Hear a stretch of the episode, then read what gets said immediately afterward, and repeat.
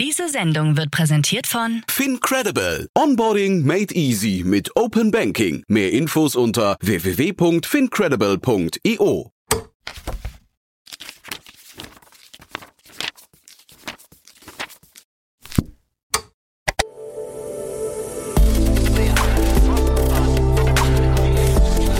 Startup Insider Daily. Read Only. Der Podcast mit Buchempfehlungen von und für Unternehmerinnen und Unternehmer. Hallo und herzlich willkommen zu Startup Insider Read Only.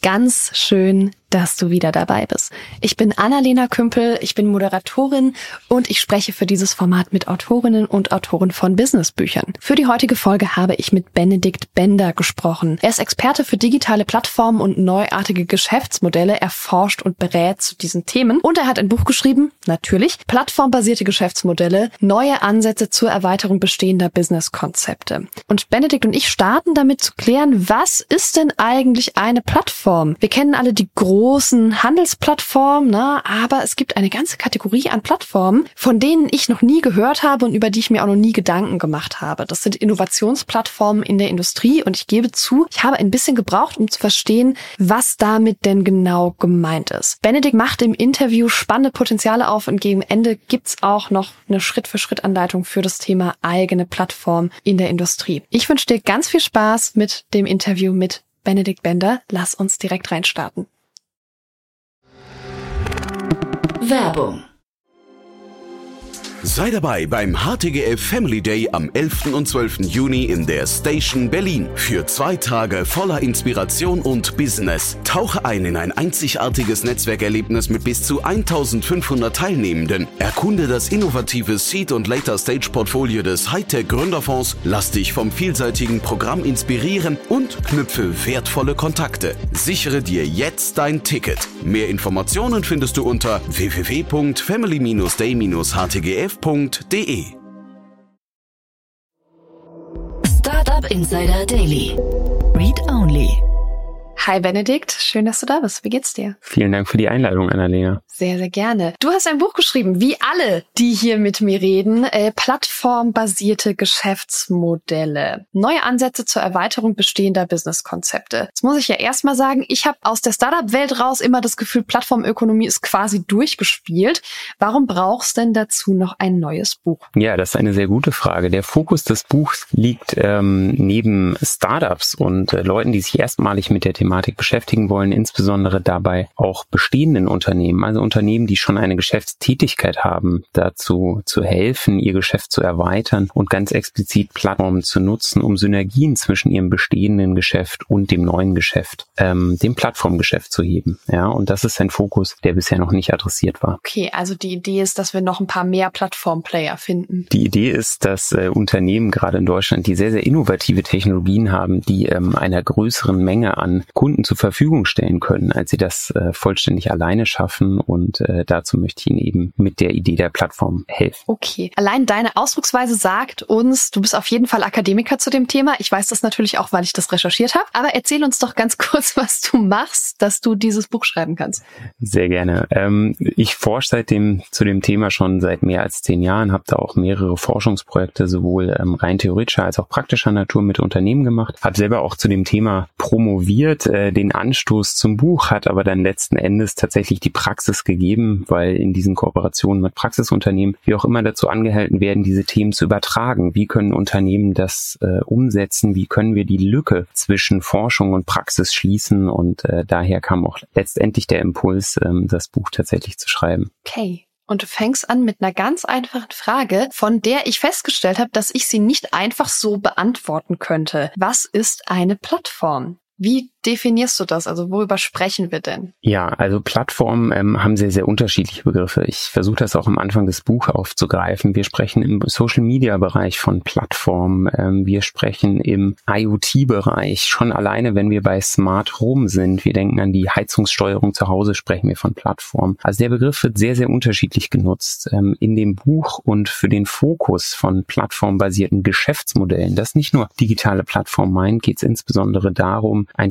Verständnis dafür zu schaffen, dass Plattformen Wertschöpfung koordinieren, das heißt unterschiedliche Stakeholder zusammenbringen und Wertschöpfung koordinieren und damit eben auch ähm, so ein strukturierendes Element in Industrien äh, sind. Ja, und genau mhm. darum geht es im Kern auch. Also wie ist der Unterschied von einem normalen Geschäftsmodell zu einem plattformbasierten Geschäftsmodell? Und das ist auch der Fokus des Buchs. Mhm. Also Lieferando ist weiterhin auch in deiner Definition eine Plattform. Genau, man unterscheidet im Wesentlichen ähm, Transaktions- und Innovationsplattformen und äh, du hast es schon am Beispiel von, von Lieferando eigentlich ganz gut aufgegriffen. Da werden im Prinzip Partner zusammengebracht. Das heißt, du interessierst dich ähm, für ein spezielles äh, Essen oder für eine spezielle Leistung und Lieferando koordiniert indisch, immer indisch. Immer indisch, sehr gut. Das kann ich empfehlen. Schränkt schon mal die Auswahl ein, aber äh, ich bin mir sicher, da gibt es auch in deiner Umgebung mehrere Angebote ähm, und da wählst du dann jeweils aus und Lieferando koordiniert an der Stelle im Prinzip deine Bestellung oder deine Präferenzen ähm, zu dem jeweiligen Partner.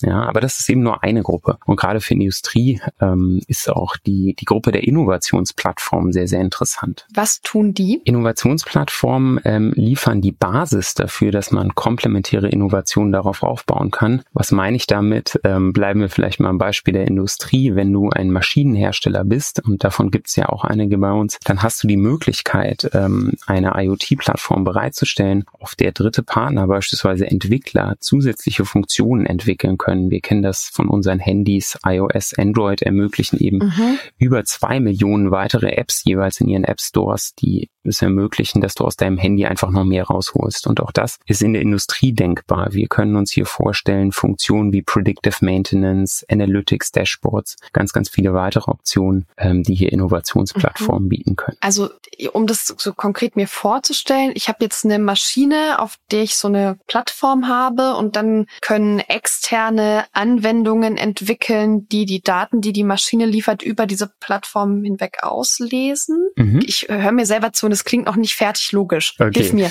Dann fangen wir mal vorne an. Also du bist ein Maschinenhersteller, bietest Maschinen an und hast so eine digitale Plattform entwickelt. Das heißt im Wesentlichen, deine mhm. Maschinen sind mit dem Internet verbunden und ähm, können mhm. kontinuierlich Daten, wenn die Nutzer das möchten, an diese Plattform liefern. Ähm, jetzt ist die Frage, was machen wir aus diesen Daten? Und äh, die Idee von Innovationsplattformen an der Stelle ist eben, dass du und dein Entwicklerteam, die ja sehr, sehr gut sind im Herstellen von Maschinen, nicht die vollständigen Funktionen für diese Maschinen und für die Daten, die man mit den Maschinen machen, selbstständig bereitstellen können. Ja? Mhm. Und dann lässt du eben externe Experten, die äh, Expertise in Datenanalyse, in Auswertung und Entscheidungen haben, an diese Daten deiner Maschine und mit ganz klar vorgegebenen Regeln haben die die Möglichkeit, hier Erweiterungen zu programmieren. Das können beispielsweise Analyse-Dashboards sein. Das können sein auch Funktionen, wie du sie selber in deinem internen System integrierst, beispielsweise wenn äh, Rohmaterialien nachbestellt werden, ne? also auch logistische Funktionen zur Integration in deinen Prozess. Das Ziel muss eben mhm. sein, ähm, die Wertschöpfung bei den Kunden zu verbessern. Ja, der Maschinenhersteller profitiert an der Stelle einfach davon, ähm, dass seine Maschinen vielfältiger eingesetzt werden können oder beispielsweise mhm. ähm, dadurch, dass Wartungspartner mit eingebunden werden. Wenn die Maschine mal ein Problem hat, kann sehr, sehr spezifisch geholfen werden. Es ist gleich klar, welches Ersatzteil benötigt wird und ähm, du kannst auch mit regionalen Partnern vor Ort arbeiten. Ja, wenn ich meine Maschine dadurch nicht teurer machen kann, sehe ich noch nicht direkt den kapitalistischen Nutzen für den Maschinenhersteller. Das ist natürlich äh, ein spannender Ansatz, das Thema zu bewerten, aber ich verstehe deinen Punkt. Letzten Endes geht es ja darum, ähm, auch der Kunde hat immer alternative Maschinen, aus denen er wählen kann. Ja, und ähm, mhm. da ist auch die Frage, was bietet der Wettbewerb? Aber bleiben wir bei dir als Maschinenhersteller. Was könnte dein Vorteil sein? Du könntest aus den Nutzungsdaten der Maschinen über die Zeit sehr, sehr viel lernen. Du lernst auch, wann gehen Maschinen kaputt, unter welchen Konstellationen, welche Teile oder welche Verfahren werden in deiner Maschine sehr, sehr häufig genutzt und kannst daraus vielleicht Rückschlüsse ziehen, wie du die Konstruktion mhm. deiner Maschinen im nächsten Schritt verbessern kannst, um noch robustere Maschinen im nächsten, in der neuen Revision bereitzustellen. Mhm. Okay, also ich baue diese Plattform ein, einmal um selber einfach das nutzen zu können, was da an Daten rauskommt. Aber auf der anderen Seite, du hast es ja gesagt, man kann ja zwischen verschiedenen Maschinen wählen. Ich äh, möchte auch einfach das beste System ähm, bereitstellen. Und wenn wir jetzt davon ausgehen, dass sich Maschinen nun mal in diese Richtung entwickeln, dann muss man das halt irgendwann auch mal mitmachen. Genau so ist es. Und wenn wir jetzt vielleicht noch, ähm, um deinem monetären Interesse Rechnung zu tragen, ähm, hier ein kleines neues Geschäftsmodell mit einbauen, was erst durch diese Plattform möglich wird, dann denk mal daran, dass diese Maschinen ja meistens auch Verbrauchsmaterialien brauchen. Und äh, du könntest auch hingehen als Maschinenhersteller und sagen, du steigst jetzt in diese Bewirtschaftung der Maschinen ein, beispielsweise beispielsweise Druckmaschinen, die Toner mhm. brauchen, Kunststoffspritzgussmaschinen, die Granulat brauchen. Es gibt ganz, ganz viele Beispiele. Und dadurch, dass du weißt, wie viel die verwendet werden und ähm, du im Prinzip weißt, wie viel Rohmaterialien jeweils gebraucht werden, wenn du die Rezepte kennst, kannst du deinen Kunden oder deinen Anwendern anbieten, sie regelmäßig mit den notwendigen Materialien zu versorgen und so Art eine Maschine as a Service Lösung anzubieten. Ja, wobei ich da, das ist eine gute Idee, da muss ich aber nachfragen, wenn ich ja eine offene Plattform baue, dann können ja auch andere Anbieter Anwendungen für diese Plattform entwickeln. Das ist die Idee, oder? Genau so ist es. Ja, genau. Wir sind dann, jetzt von dann der. Dann können die doch das Gleiche tun, oder? Also die, dann, also dann mache ich ja trotzdem auch die Schnittstelle auf, dass andere diese Art von Geschäftsmodell anbieten. Das ist ja grundsätzlich in Ordnung, aber nur für mein Verständnis. Genau, diese Möglichkeit hast du. Ähm, letztendlich kannst du aber als Plattforminhaber sehr, sehr fein granulan steuern, was du, was du mhm. erlaubst. Und äh, das ist ja auch diese Machtkonzentration, die bei Plattformen häufig ein bisschen kritisch gesehen wird. Ähm, aber genau an der Stelle, wenn du der Betreiber bist, ähm, machst du im Prinzip auch die Regeln oder die Plattform-Governance.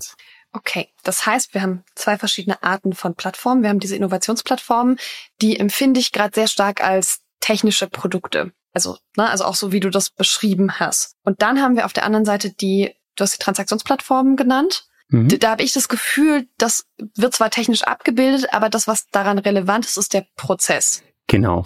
Ja, also es geht im Prinzip um die Zusammenführung von Akteuren. Ne? Ob der Prozess jetzt deine Essenslieferung mhm. ist oder ähm, die Bereitstellung von Expertise, Partnern, wie auch immer. Es geht eigentlich immer darum, dass du die geeigneten Stakeholder im Markt zusammenführst zu einer gemeinsamen Transaktion. Mhm.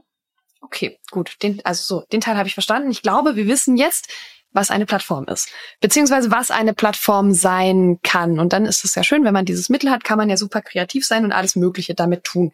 Ich würde gerne noch mal mit dir auf die Plattformökonomie in Deutschland gucken. Ich habe das ja am Anfang mal ganz kurz gesagt, so mit meinem Gefühl ist das irgendwie durchgespielt. Ich sehe ja aber vor allem die großen Handelsplattformen. Wie siehst du denn das Thema Plattformökonomie in Deutschland? Hast du da einen Blick drauf? Mhm. Wir bereiten auch gerade eine Studie zum Thema Handelsplattform vor. Deswegen ähm, ist das eigentlich ein sehr schönes Beispiel. Im Bereich der Handelsplattform sehen wir tatsächlich ähm, eine sehr, sehr große Marktkonzentration, wenn man sich den Umsatz anschaut ähm, mit den allbekannten Händlern, so wie du sie, wie du sie kennst und sagst. Und im Handel ist das auch, glaube ich, ein ganz, ganz eingängiges Geschäft. Das heißt, ähm, du bietest eine Art Handelsplattform an, nur um das auch nochmal klar zu machen. Und unterschiedliche Partner können Produkte auf dieser Plattform anbieten. Wenn ein Kunde etwas bestellt, kriegt er das Produkt ähm, nicht notwendigerweise von der Plattform selber, sondern eben von diesen Partnern. Ne? Da gibt's noch unterschiedliche Ausgestaltungsformen, aber ich denke, so die klassischen Beispiele, Amazon, Otto und Zalando, ähm, sind uns eigentlich alle bekannt.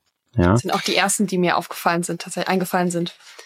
Genau, genau. Ich ähm, im Buch gehe ich da auch noch ein bisschen weiter drauf ein, schaue, was sind deren Unterschiede, ähm, wie bieten die das Modell an und wie können auch Partner das für sich nutzen. Ne? Wir können uns natürlich nicht immer nur Gedanken machen über diese Plattform selber, sondern wir müssen uns natürlich mhm. auch um die Gruppe der Partner, wovon es ja viel, viel mehr gibt letztendlich als die eigentlichen Plattformen, müssen wir uns natürlich auch Gedanken machen.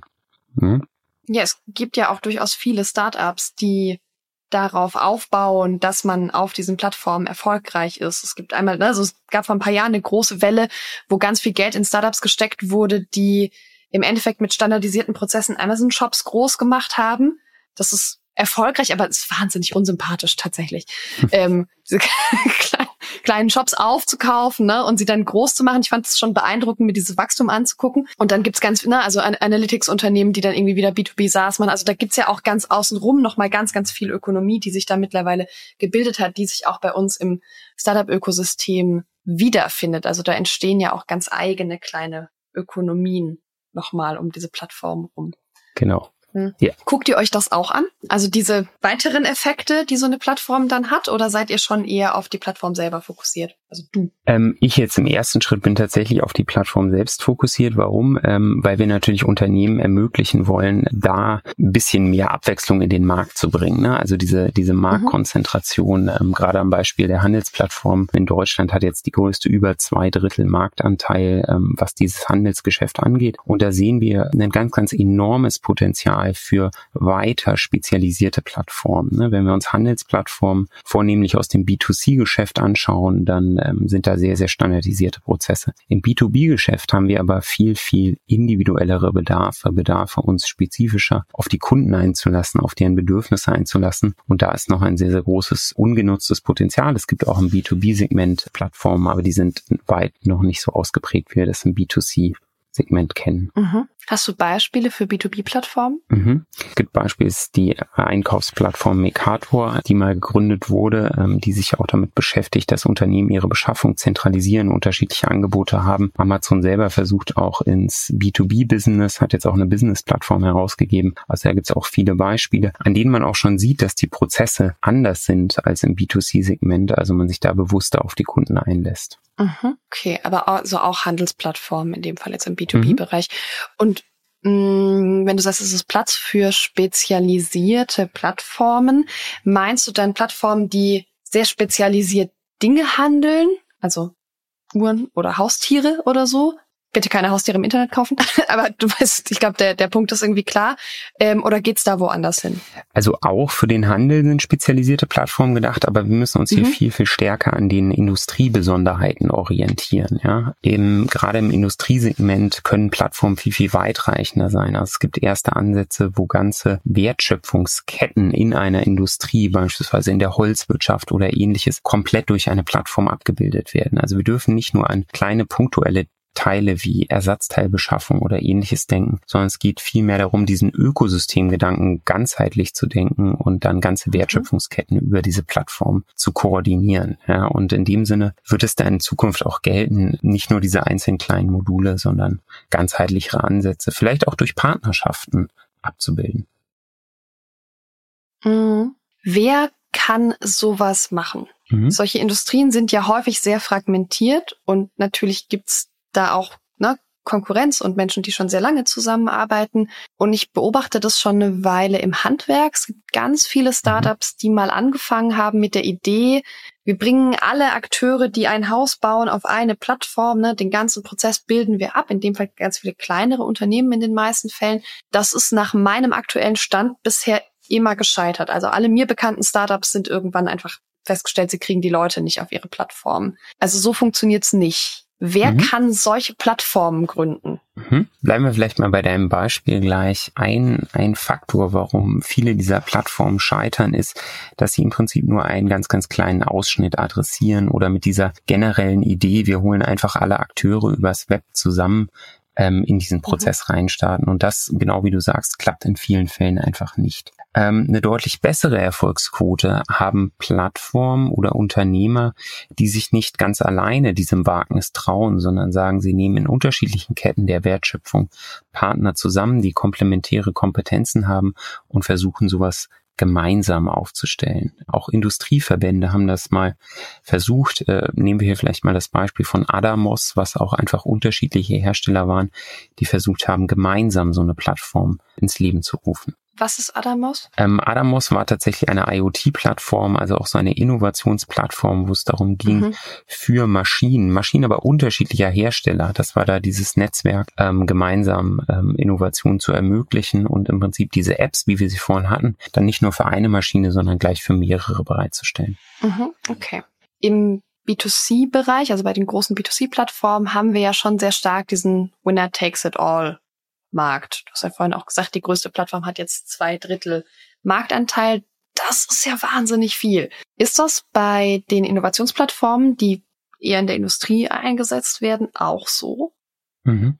Im Industriesegment fehlt uns tatsächlich einfach die Transparenz über diesen Markt. Ähm, da gibt's gibt's keine standardisierte Erhebung, ähm, an der wir das tatsächlich messen können. Ähm, das ist auch ein Problem, weswegen wir im nächsten Schritt da auch eine Studie vorsehen. Wenn wir aber mal in dem Beispiel in den B2C-Markt jetzt einfach vergleichbar schauen, ähm, und das ist auch was, was im Buch aufgegriffen wird, dann sehen wir auch einfach da, nehmen wir mal die Smartphone-Plattform als Beispiel, dann sehen wir auch da eben eine enorme Marktkonzentration. Frühere Wettbewerber wie BlackBerry BlackBerry oder Microsoft, ähm, die vor zehn Jahren noch eine ziemliche Marktanteile haben, haben neben ja iOS von Apple und Android von Google heute gar keine Marktbedeutung mehr. Die beiden zusammen decken über 99 Prozent ähm, des Gesamtmarkts ab. Mhm. Okay, das heißt, für Innovationsplattformen ist die Antwort, wir wissen es nicht. Wir wissen es im, äh, im B2B-Segment, äh, wissen wir es für heute nicht, aber wir bleiben dran. Mhm. Ich hoffe, dass ich dir da bald mehr erzählen kann. Okay, alles klar.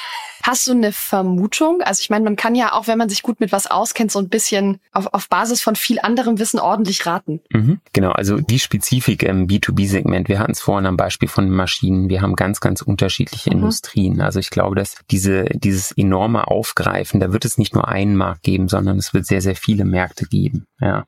Ähm, insofern erwarte ich da nicht so eine große Marktkonzentration, sondern innerhalb der Spezialisierung erwarte ich schon immer eine, eine sehr, sehr starke Plattform. Aber dadurch, dass sich immer wieder neue Industriestrukturen auftun, ähm, werden wir da auch immer einzelne Märkte haben. Nichtsdestotrotz merken wir auch heute schon, ähm, dass die großen Player versuchen, sich äh, mit ihren Technologien dort zu positionieren. Ähm, also insofern wird es mhm. spannend, was die Zukunft da bringt und wie weit es ihnen noch gelingen wird, da Marktanteile zu gewinnen. Ja, du arbeitest ja auch mit Unternehmen, die sich dafür interessieren, so eine Plattform aufzustellen. Also bist Berater zu dem Thema. Ja. Ja. okay, äh, haben wir haben wir dich richtig recherchiert. Wer interessiert sich denn gerade dafür, solche Plattformen aufzustellen. Also wo ist es, ne, wir hatten jetzt ein Beispiel mit dem Maschinenhersteller.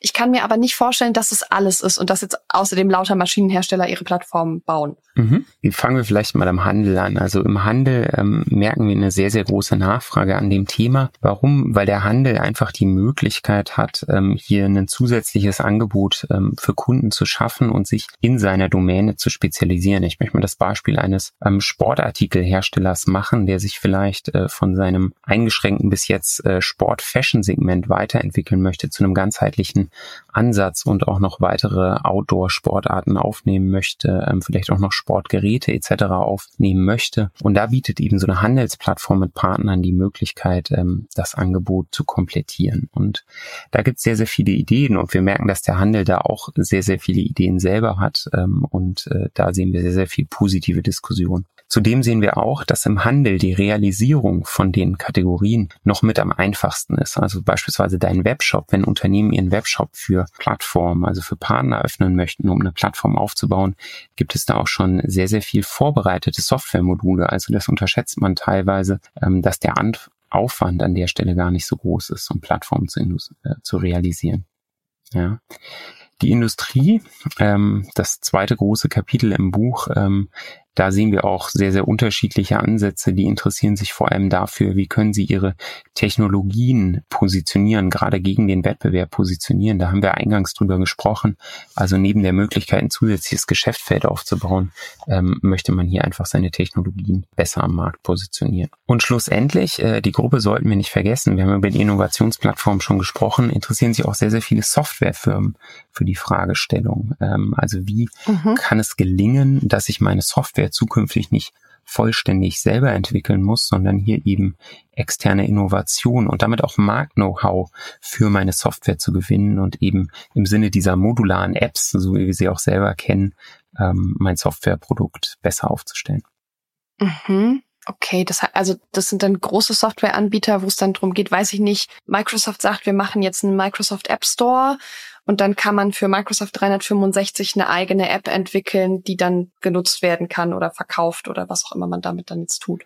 Genau, das ist das Prinzip, aber das greift definitiv nicht nur für große Softwareanbieter. Große Softwareanbieter mhm. haben sich mit der Thematik schon vor einigen Jahren auseinandergesetzt. Interessant ist es auch gerade für kleinere. Und ähm, wenn wir mal in die Softwarelandschaft in Deutschland schauen, dann stehen Unternehmen jetzt beispielsweise nur im Bereich ERP, also diese zentralen Unternehmenssoftware-Systeme, ähm, knapp 400 unterschiedliche Lösungen zur Verfügung. Und auch diese Anbieter haben natürlich ein Interesse, Partner für ihr System zu gewinnen und damit noch leistungsfähiger zu werden und ähm, auch die interessieren sich dafür. Und dadurch, dass die einen relativen Know-how-Nachteil, um bei deinem Beispiel Microsoft zu bleiben, haben, ähm, sind die natürlich besonders interessiert, wie baue ich sowas auf, wie kann sowas gelingen und wie gewinne ich auch Partner für meine Plattform. Wir müssen uns mal überlegen, was wir an der Stelle für einen Wettbewerb haben, wenn wir eben über mhm. ähm, ja, knapp 400 Lösungen haben. Jetzt hast du gesagt, das ist gar nicht so aufwendig, wie man denkt, weil es zum Beispiel vorbereitete Softwaremodule schon gibt für sowas. Trotzdem ist in meinem Kopf sehr festgesetzt, dass eine Plattform eine gewisse Größe erreichen muss, um sich zu lohnen. Ist es in dem Fall auch so? Oder kann, also, wer, wie wird denn so eine Plattform dann groß genug, dass das sich irgendwann rechnet? Oder brauchst diese Größe in dem Fall einfach nicht? Mhm. Also die Regel der Netzwerkeffekte gilt immer und diese, diese kritische Masse, von der man an der Stelle redet, ähm, die braucht es bei jeder Plattform. Was ich am Beispiel der Handelsplattform zeigen wollte, ist, dass diese technische Realisierung, die bei weitem nicht das einzige ist, also das bitte nicht falsch verstehen, sondern nur diese technische Realisierung, ähm, die wird einfach in diesen strukturierten Handelsprozessen heute durch, durch Softwaremodule deutlich einfacher gemacht. Diese ganze Arbeit drumherum, die Positionierung der Plattform im Markt, genau wie du sagst, die Gewinnung von Partnern, damit damit man hier die kritische Masse hat. Das ist alles Arbeit, die unbedingt trotzdem geschehen muss und die auch wohl überlegt erscheinen muss. Also wenn die Analyse der Marktstruktur gibt, da ist beispielsweise gar kein Platz für eine weitere Handelsplattform oder in meiner Domäne gibt es schon eine Plattform, dann würde ich keineswegs jedem empfehlen, auch noch eine eigene Plattform aufzubauen. Mhm. Aber allein diese technische Seite wird am Beispiel des Handels äh, den Leuten schon deutlich vereinfacht. Ja. Gibt es so eine, so eine Mindestgröße, die ich selber brauche, an Kunden, die ich erreiche, zum Beispiel, dass du sagst, so eine Plattform lohnt sich? Also gibt es da eine klare Grenze? Hm. Das ist sehr, sehr vom individuellen Markt abhängig. Ähm, also es hängt eben davon ab, wie groß ist deine gesamte Zielgruppe, ähm, wie viele Partner gibt es da, wie konzentriert ist auch die Lieferantenschaft. Insofern kann man da keine generischen Regeln geben. Aber ich denke, im Vergleich zum größten Wettbewerber kann man sich da erste Ideen holen, wie viel es denn braucht, um da nachhaltig äh, eine Plattform aufbauen zu können. Mhm. Und welche Rolle spielen denn Startups deiner Meinung nach in Zukunft in diesem Plattformaufbau? Ne? Also gerade redest du davon, dass die Unternehmen das selber machen. Ähm, Plattformen waren ja lange auch schon sehr, sehr stark Startup-Domäne. Mhm. Ja, also Startups sind sehr, sehr gut darin, ähm, um hier das Thema der Plattform und äh, die Prozesse, so wie sie auf Plattform abgebildet werden, ähm, zu strukturieren und an der Stelle auch Unternehmen nahezubringen. Ähm, wenn wir jetzt mal in der Domäne mit Unternehmen gemeinsam bleiben, was, was hier ja auch gewissermaßen die Idee ist, dann ähm, haben wir einfach eine Möglichkeit, auch Projekte gemeinsam, vielleicht im Sinne von Joint Ventures zu machen, bei dem vielleicht Unternehmen, die eine etablierte Geschäftstätigkeit haben, sehr, sehr viel Industrie-Know-how mitbringen und das Technologie- und Prozess-Know-how ähm, auf der anderen Stelle für die technische Realisierung von den Startups kommt. Und wir sehen hier sehr, sehr viele Möglichkeiten für Zusammenarbeit von sehr, sehr innovativen jungen Unternehmen und sehr, sehr etablierten Unternehmen auf der anderen Seite. Sehen die etablierten Unternehmen dieses Potenzial auch oder ist denen das noch nicht bewusst? Also ich hoffe, dass das Buch ähm, dazu beiträgt, hier diese Lücke zu schließen und eben auch ähm, die Bedeutung von Partnerschaften und Kooperationen aufzeigt. Denn wir müssen uns klar sein, ähm, dass das schon ein sehr, sehr spezielles Thema ist und dass das einfach nicht mhm. im Kernsegment von vielen Unternehmen ist. Und insofern hoffe ich, dass wir beide einen Beitrag dazu leisten, dass Unternehmen den Wert dieser Partnerschaften sehen und einfach auch offen gegenüber ähm, Startups sind sind. Ähm, Startups können auch sehr, sehr gute ähm, Erfolge leisten, wenn sie einfach mal ihre Idee mhm. etablierten Unternehmen vorstellen und gewissermaßen gemeinsam in so einen Ideation-Prozess mit den Unternehmen kommen. Ich nehme das als sehr positiv formuliertes Nein. ja, ich kann dir da nicht ganz widersprechen, aber es ist tatsächlich so, ähm, dass die Präsenz des Themas und überhaupt die Idee, dass man das selber realisieren kann und auch in der Unternehmensgröße realisieren kann. Wir haben viel über KMUs gesprochen. Ähm, das ist einfach noch nicht vorhanden und ähm, da mhm. müssen wir noch viel Aufklärungsarbeit leisten. Wenn ich jetzt Unternehmer, Unternehmerin bin und überlege, hm, ja, Plattform, vielleicht, vielleicht ist das was für mich. Ich weiß ja noch nicht. Was sind denn die Schritte, die ich gehen muss, um rauszufinden, finde ich ein Plattformmodell in meiner Industrie? Also was ist deine Empfehlung?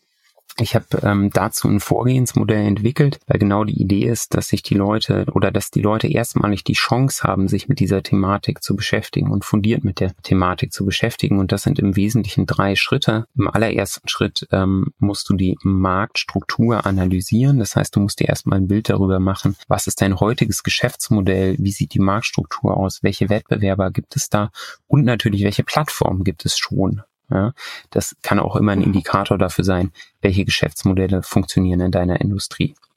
Nachdem du dir einen Blick über den Markt und über die Wettbewerber in deinem Markt gemacht hast, ähm, steigen wir in die zweite Phase, in die Konzeptionsphase ein, wo unterschiedliche plattformbasierte Geschäftsmodelle konzipiert werden, die funktionieren können, aber im zweiten Schritt natürlich bewertet werden müssen. Das können unterschiedliche sein, das kann keineswegs nur eins sein, die können auch später in Kombination genutzt werden.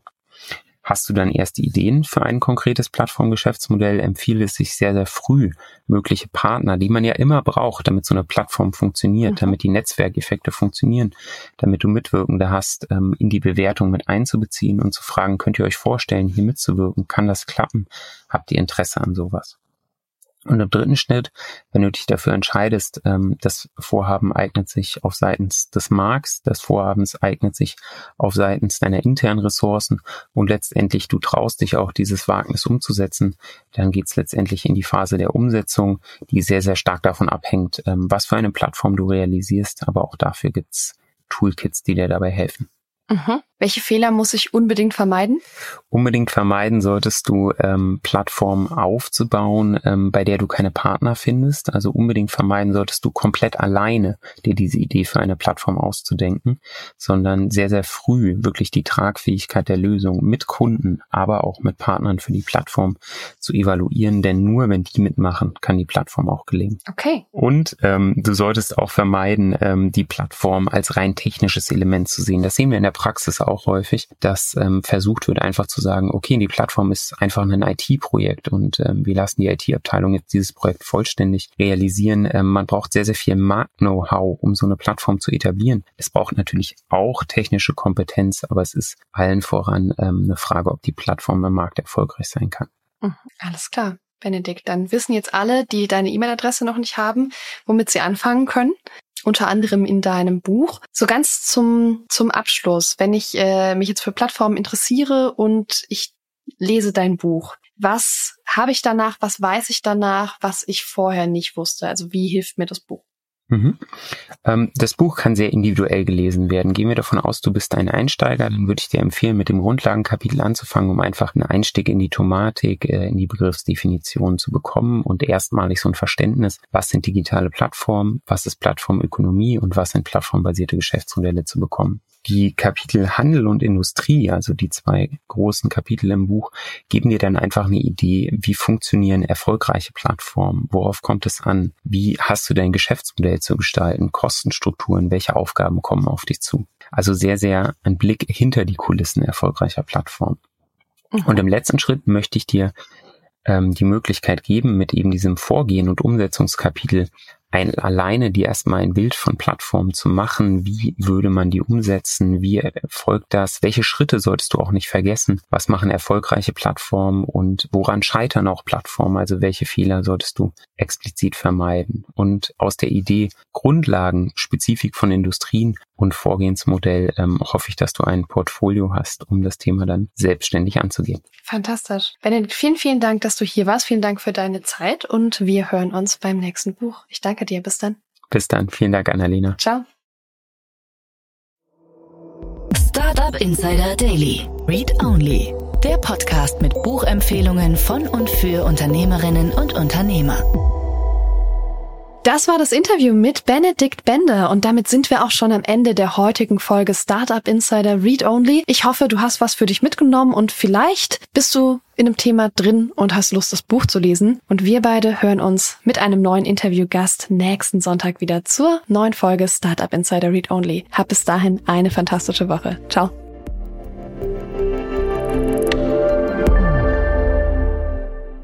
Diese Sendung wurde präsentiert von Fincredible. Onboarding made easy mit Open Banking. Mehr Infos unter www.fincredible.io.